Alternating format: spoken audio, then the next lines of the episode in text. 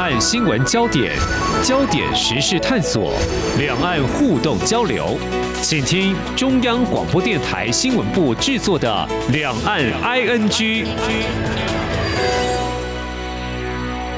听众朋友你好，我是黄丽杰，欢迎收听两岸 ING 节目，三十分钟关心两岸新闻时事焦点。那么首先比较新的是共机扰台的部分哈。那么在昨天二十二号呢，我们的国防部呢还是侦查到中共解放军向歼十、歼十六、运九、轰六还有。空警五百等型机出海活动，那么在前一天，就是二十一号，也同样都是有共机扰台。那另外呢，我们要谈的是，在最近政治焦点，也就是明年的总统大选哈。那么目前几位候选人。最近都已经密集展开了一些拜票或冲刺选情。那么在前几天呢，民进党的候选人就是副总统赖清德，在一个造势的场合上，就针对日前中国大陆领导人习近平在这个 APEC 亚太经济合作会议当中有一场跟美国总统拜登会谈的场边会当中提到了习近平否认二零二七年或二零三五年有武力攻台的计划。呢，他就针对这句话说，所以习近平的这番话呢，证明国民党是在说选举的一个谎言哦。那另外呢，其实，在更早早以前呢，国民党方面总统候选人侯友谊。在通过提名的时候，他说，民进党执政造成两岸兵凶战危，台海被国际认定是世界上最危险的地方。那么现在呢，还接着把台湾推上兵凶战危的火线。好，这是两个重要的时间点，关注的一些相关报道哦。那我们再拉回来，其实我们提到呢，这场在上周美国旧金山所举行的 APEC 峰会呢。嗯，习近平还有拜登进行场边会面。呃，其实习近平是否认有二零二七年或二零三五年对台军事计划。嗯，显示这个武统台湾是捕风捉影吗？或者是显示哪些讯息？另外，在这场会面当中呢，还有个焦点也是跟国防军事相关的，就是美中双方达成恢复行之多年的军事高层对话，并且要重新开通总统热线了哦。那么。共机不断扰台，还有美国军舰时而会行经我们台海，另外还有南海问题争端还在，而且美中都拥有核武，可能会进入一些太空方面的一个竞赛哦。怎么样来观察拜协会在这两大面向的表态，还有后续的影响？我们在今天特别邀请政治大学东亚研究所名誉教授丁树范观察探讨，非常欢迎丁教授，您好。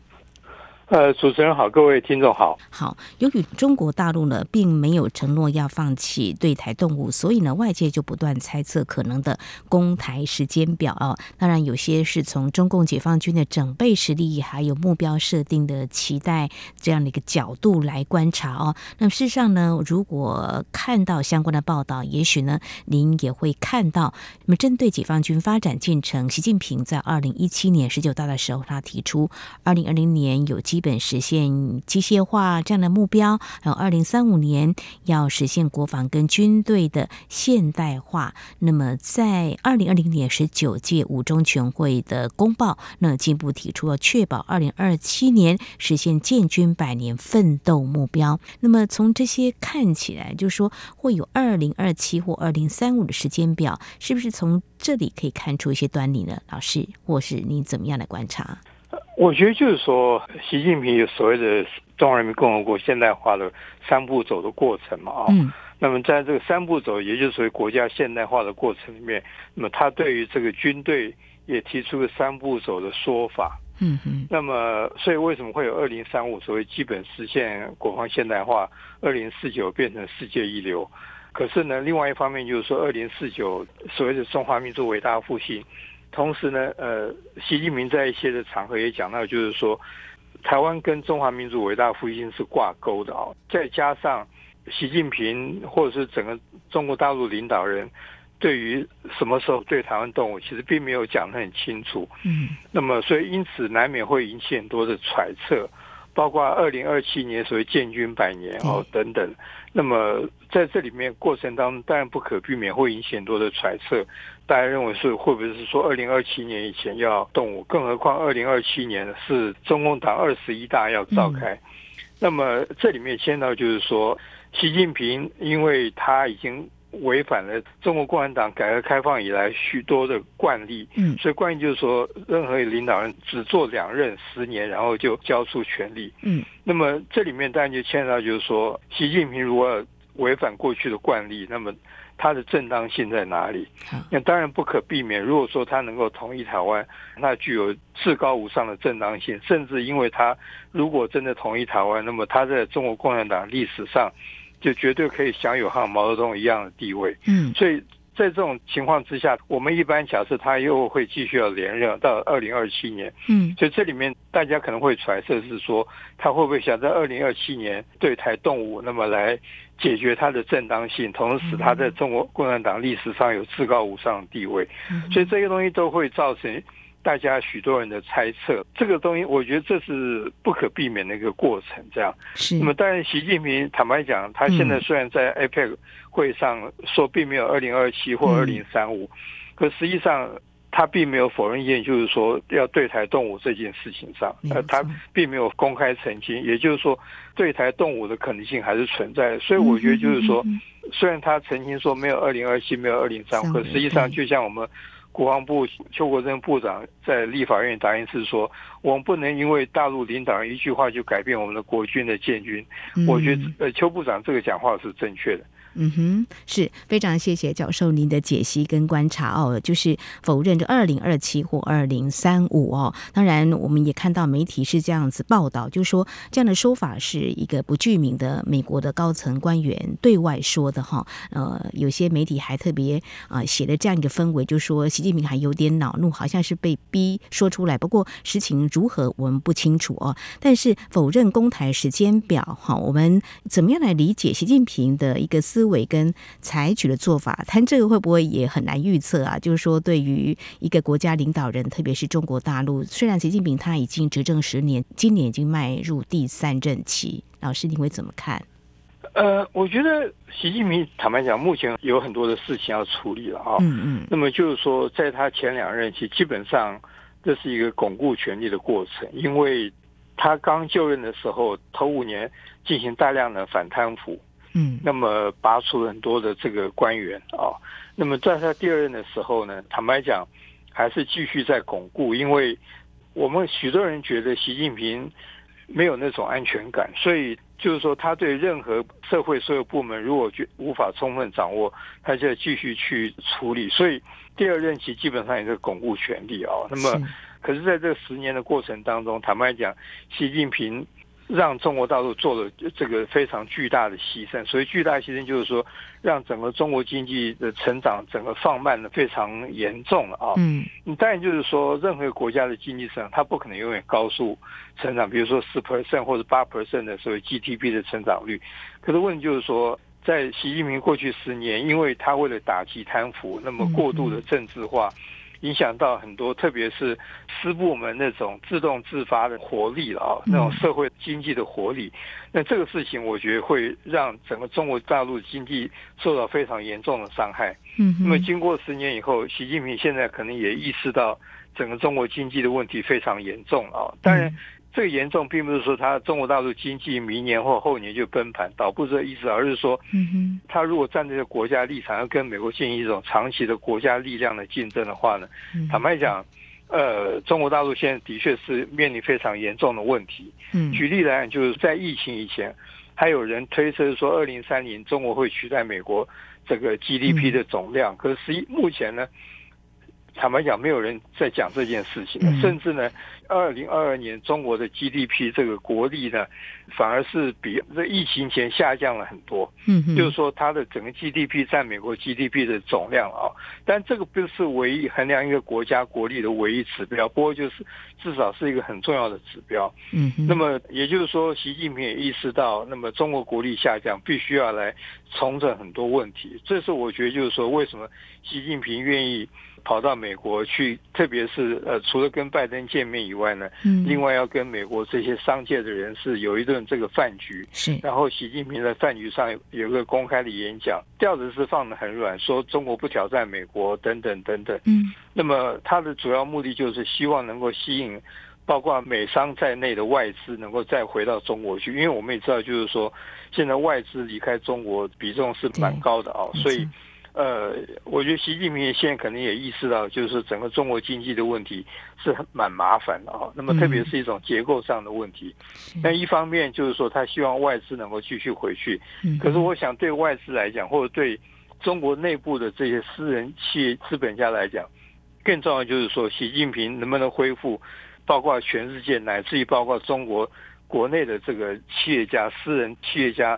那种信心是非常重要。如果习近平持续过去那种对强调国进民退，然后对这种私人企业主这个高度打压的话，坦白讲，嗯、呃，习近平想要呃吸引国际乃至于国内这个投资，我觉得难度还是蛮高的。嗯，那这是我觉得习近平当前。可能是最棘手的问题。嗯，就处理这个经济衰退的问题哈，这是很重要的哈。所以，那如果相对来看这个面向，就是说中国大陆虽然没有严明攻台的时间表，希望它实践也自治。当然，我们不会降低备战哈，中国大陆武统台湾的这样的威胁哈。但是，是不是这个时候两岸关系可能它的一些变化也将会是关键？因为今年以来中国大陆的所谓的大交流。我们也看到现在两岸互动比较频繁，呃，这个是不是也可以来看，会让中国大陆所谓有武力犯台的这个情况可能会有所缓和？呃，的确就是呃，在去年习近平再度强调和平统一以后，那么从今年开始，他们的确推动了这属于大交流了啊。那么你把大家人讲成另外大统战，其实也是可以的啊。嗯，鼓励两岸社会能够各方面的交流啊，透过这种方式来证明，就是说中国大陆还是采取所谓和平统一的这种方式啊。嗯，那问题就是说，在目前的交流，坦白讲，还是有蛮多实质上的限制。我必须坦白讲啊。第一个就是说，很多人不敢去大陆，因为我们知道，在过去一两年，乃至于今年，很多台湾学者去大陆，在机场遭遇到一些障碍嘛，这个大家都知道的啊。就是说，那这个到底是什么原因？到现在大家都还不知道了啊。那么会使得社会上有一群人不敢去大陆。嗯，这第一点。第二点就是说，不能否认中国大陆也想跟包括西方在内的世界交流，可是问题就是说。现在大家都觉得这交流还是蛮浮面，那么所以浮面就是说，呃，大陆学者很多都还是基本上讲一些官话了哦。嗯。那么在公开的场合不敢真正表达自己的想法，更严重就是说，呃，从我们学界角度来讲，我们现在还不能到中国大陆做所谓的田野调查。嗯。因为大陆的学者接待我们的学者，他们担心会不会违反内部的规矩。嗯，那么呃，同时中国大陆现在对于整个资料数据管制是极端严格的。那这里面产生问题就是说，如果我们去做田野的话，什么数据资料可以给我们，什么不能给我们？那这个界限都是非常的模糊，所以使得中国大陆这个同行的学者坦白讲也不太愿意接待我们。那么即使是接待，大家坦白讲也是讲话都是蛮负面的啊。所以也就是说，目前。看样子交流是蛮多的啊，可是就是说。多并不是代表就回复到过去那么深入的交流，我觉得那个程度还是有差别的。嗯哼，好，非常谢谢教授分享你的一些实际的感受跟经验，我想也让中国大陆能够啊知道目前两岸的情况，虽然是交流频繁了，但是是不是有达到两岸的一个健康的互动？我想，因为中国大陆很多的法，比如说间谍法啦，外资呢对这个还是会有担心，在投资上是不是会有一些困扰跟干扰？那么在两岸的交流，光是学术方面呢，也是有蛮多涉险的哈。这是在我们节目的前半阶段，先针对上周的 IPAD 会议当中，那么提到有关武力犯台二零。二七二零三五这样的时间表，习近平那么是在这个拜习会当中是否认有个时间表，但是我们怎么样来看这个时间表的否认之下，那么中国大陆对台还是有这个攻击扰台军事，还有这个交流方面，可能就是一个两手策略吧。好，稍后在节目当中，我们继续要谈的是也是军事方面的哈，就是来看美中军事高层对话的机制要恢复了，如何来看美中几乎是全面竞争的格局，他们在重启这样的管道，双方究竟有哪些考量？我们节目稍回来。今天的新闻就是明天的历史，探索两岸间的焦点时事，尽在《两岸 ING》节目。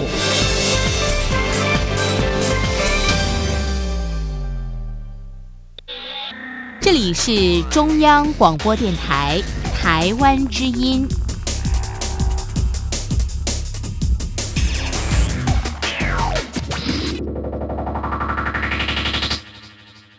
串联文化，凝聚心意，广播让世界声息相通。您现在收听的是中央广播电台，我是蔡英文，祝 RTI 央广九十五周年快乐。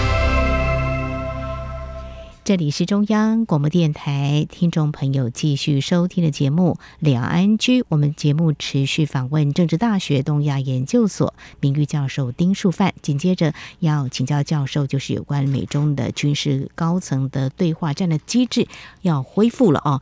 那事实上呢，我们回顾过去，就是美国总统拜登上任之后，那么在和中国大陆展开全面竞争同时，也积极筑起所谓的护栏，管控分歧。嗯避免冲突，当然应该是主要目的吧。我想军事行动应该是啊蛮核心的哦。不过这样的对话机制也应该是早就已经建立，但是嗯，或许有听众朋友也会观察，是不是在去年八月份之后，在美国的众议院议长佩洛西访问台湾之后，双方这样的机制似乎是。被搁置在一边了呢，所以在今年观察新加坡举行的香格里拉的会谈，还有在上月的北京举办的香山论坛哦，这个双方国防部长呢对话没能实现，不过现在已经重启对话机制，还有总统的热线电话。我们先从美国的角度来看好了，如果说美国是积极筑起所谓的护栏，那美国的期待是不是在这个时候是相当有进展、有收获的呢？教授。呃，我觉得就是说，呃，习近平似乎做了承诺啊，就是说双方面呃愿意恢复这种国防系统的，讲白就是国防部长层级的对话等等啊。可是问题就是说，我们知道就是说，这里面其实认知还是有蛮大的差距啊。就是说，在过去三十年，美国跟中国大陆建立了很多层级的对话，可实际上，当真正有面临某些紧急状况的时候呢，其实双方面都是没有办法直接沟通的啊。第一个单子牵涉到就是说，中国大陆因为他们这个权力是高度的集中管制，可是美国基本上是采取授权的。嗯嗯。那所以就是说，比如说当美军跟共军在太平洋发生某些面临冲突的时候，太平洋司令在授权的范围内就可以直接跟。他的一个相对的部门来沟通，可是呢，相对部门因为中国大陆权力是高度的集中，所以相对部门的人他因为没有获得授权，所以在这种情况下，变成说很多美国这些军方的人是常常抱怨，就是说当有事情的时候呢，想要跟大陆军方的这个对口单位联络，可是实际上对口单位基本上都是完全不回应的，所以这里面现在就是说。彼此这个政治体系的运作的方式是不一样的啊，这是第一点。第二点就是说，呃，中国大陆他可能会觉得，就是说，过去一年美国希望能够恢复这种军事对话，嗯，这个国防部长称意。可是呢，中国大陆觉得说，这是你有求于我的，哦，那么既然你有求于我，那你应该做出某些让步，让我觉得可以接受的让步。那反过来就是说，中国大陆认为这是他的筹码。嗯，所以这个东西便是说，为什么有那么高的难度啊？就因为彼此对于怎么军事交流的这个目的，可能坦白讲是蛮不一样。第三个当然就是说，北京可能会觉得，就是说，当你美国觉得要跟我谈的时候，可是实际上你已经占了我的便宜，那我为什么跟你谈？比如说像佩洛西到台湾来，对，那么中国大陆觉得说，那个是美国呃违反了一中原则，那么呃让美国。跟我们中华民国政治关系似乎变得更强化了。嗯，那么在这种情况下，我如果还跟你谈军事交流的话，实际上我等于是被你占便宜了。嗯，那我当然就拒绝这种回应你的任何的要求。那么不但这样，而且中国大陆觉得说，那我一定要对你采取军事施压的方式。嗯，那么使得你就是说要退回到佩洛西访问台湾以前那种状况。嗯嗯嗯。那么中国大陆觉得这才是呃他所需要的，所以。就是说，美中军事交流虽然彼此都说要恢复，可实际上坦白讲，我觉得那个难度是蛮高的，因为美中现在充满了许多矛盾的问题，不管在南海，不管在台海，那么所以就是说，双方面虽然承诺是说，呃，愿意要恢复高层这个，特别是国防高层、国防部长层级的对话，可实际上。真正有需要的时候，是不是能够对得上话？坦白讲，我觉得我还是蛮保留的。我必须坦白讲，嗯，就是刚刚提到一个重点，就是民主集权啊，不同的体制，还有就授权的程度也不一样，所以怎么样来落实是还蛮困难的哈。不过就是刚才老师你有提到，包括就是说，哎，中国大陆会觉得，哎，是美方有求于我啊，然后认知也不太。一样哦，那这样情况之下，呃，我比较好奇，就是那，嗯，终究还是他们愿意来恢复啦。那中国大陆态度这样的转变，您会怎么样来观察呢？我觉得基本上就是，嗯、呃，军事交流是任何两个国家之间整体的一部分了啊。嗯，我相信中国领导人也知道这一点。呃，所以，可是现在就是说，习近平因为可能需要暂时缓和呃跟美国的这种关系，因为刚刚讲中国国力下降，中国内部经济成长放慢，那么加上中国房地产的问题、老人化的问题，他们那个问题是蛮严重的。所以，我觉得就是说，呃，习近平也意识到，就是说，呃，当你要稳定跟美国关系的时候呢，那么军事交流是不可或缺的一块，所以。我觉得就是说，这是为什么习近平同意就是恢复美中这种军事交流的背景吧？我觉得大概是这样。嗯哼，就是中国大陆希望借这个机会，让军事方面可能的一些冲突不要发生，但是重点它摆在就是内部的问题的处理，是不是？然、后、uh-huh, 所以在双方的军事交流当中，那么有提到未来的国防政策协调会谈，还有海上军事安全磋商机制哦。其实我觉得国防的问题，老师，我想您是很专业，就是非常敏感啊。Yeah, 那在台面上谈，不就是摊开你的筹码跟底线了吗？所以通常。像这样子的机制，美中当然是全球两大啊经济体，又是呃，如果说有人会这样形容，在争谁是第一，谁是第二，在全球的影响力，这样来看的话，当然对于嗯，不要有任何的冲突是好事。不过就是说，像这样子不同体制的这种军事，要寻求互信，是不是一个很重要的？否则。这样子台面上，我们是虽然有签这个，但是大家会遵守这个吗？如果看到俄乌战争，还有现在以哈冲突的话，就会让我们觉得不能够完全放心，这个实践会多么的落实。老师，您的观察呢？呃，但就是说，除了这种国防部长层级的会谈，他们现在呃，美中也设立很多工作小组嘛，在。拜登跟习近平旧金山会面以前，有几个工作小组已经先见过面了嘛？啊，包括海洋事务，还包括外交的等等啊。在这种情形之下，就是说这些工作小组，我觉得至少他可以任务就是说，彼此对某些问题或是议题的立场，嗯，可能会彼此来做个澄清。虽然彼此差距还是存在，不过就是说。透过呃彼此来重申自己对某些议题的政策立场，至少可以让对方充分了解。当然，这东西坦白讲不可避免，并不表示说透过工作小组谈完以后呢，那么双方就不会有冲突。比如说海洋事务来讲，好了，我能想象美国一定去重申说那个自由航行这个运作 FORNOP 这个东西。嗯，比如说美国不承认。特别是引用二零一六年仲裁法院对南海这个菲律宾提出那个仲裁请求嘛啊，是呃，这个仲裁法院第一个就是说南海是礁不是岛，嗯，所以你不能有主权啊。那么同时否认中国大陆有这个主权等等。那么美国就根据这一条，他进行这个所谓的 FORNOP，就是说派他的军舰到比如说西沙、南沙这样整个巡弋上，甚至到这个比如说某些岛礁，包括我们的太平岛十二海里以内，因为。按照二零一六年的这个仲裁呢，这些都不是岛，所以因为不是岛，你没有主权，你不能宣示主权。嗯、那么美国当然会以这个来作为一个它军舰在南海整个这个航行的一个基础嘛。嗯、那当然中国大陆一定会排斥它嘛，甚至要驱逐美军这个进入它十二海里。那这个东西将来不可避免可能会产生擦撞，可是反过就是说，因为彼此担心会有擦撞，所以彼此实际在航行都会高度的谨慎。嗯，那么可是这个东西呢，最后一定会拿到这个年度的这个工作小组上去讨论。嗯，那么美国一定会说会提出他的立场，说我是根据二零一六年。那么当然你可以想象，北京的队伍一定会说，我们不接受二零一六年仲裁法院的这个仲裁结果等等。那么所以这个东西就是说，工作小组。它是有某些功能存在的啊，比如说宣示彼此立场，或针对某些个别事件啊，那么彼此怎么处理，可能会有一些讨论等等啊。那么这些东西来讲，你不能说它没有帮助，可是前提是说它不能够完全排除彼此将来呃还是发生冲突的可能性啊。哦，但是可以某种程度的降低，至少啊。